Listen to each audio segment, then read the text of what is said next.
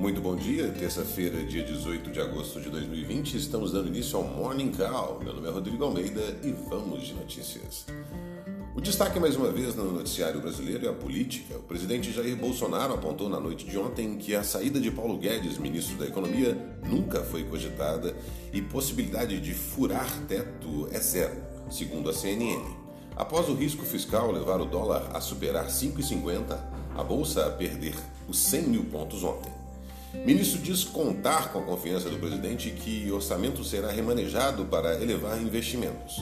Guedes ainda declarou contar com o apoio do presidente Jair Bolsonaro e disse que a equipe econômica vai remanejar recursos orçamentários para fazer mais investimentos sem ferir o teto de gastos.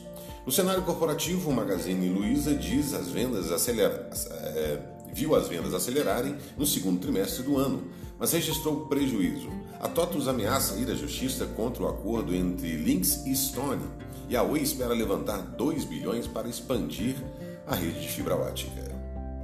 Bolsas mundiais.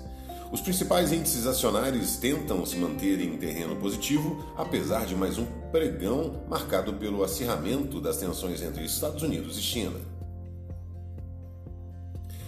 Vamos de agenda. Hoje foi divulgada a segunda prévia do IGPM, em um contexto em que a alta dos preços das matérias-primas tem pressionado os preços ao produtor. O IGPM teve alta de 2,34%.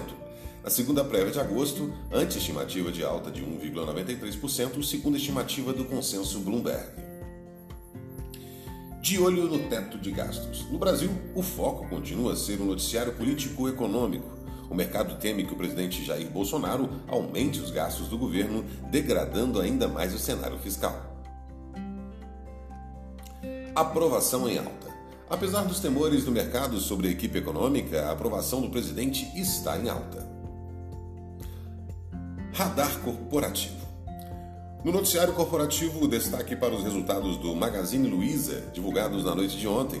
No segundo trimestre, a empresa reverteu um lucro líquido ajustado de 85,2 milhões, registrado no segundo trimestre de 2019, em um prejuízo líquido ajustado de 62,2 milhões no mesmo período do ano deste ano. Esse foi o Morning Call e com todos vocês amanhã no mesmo horário. Tenha um excelente dia e até lá.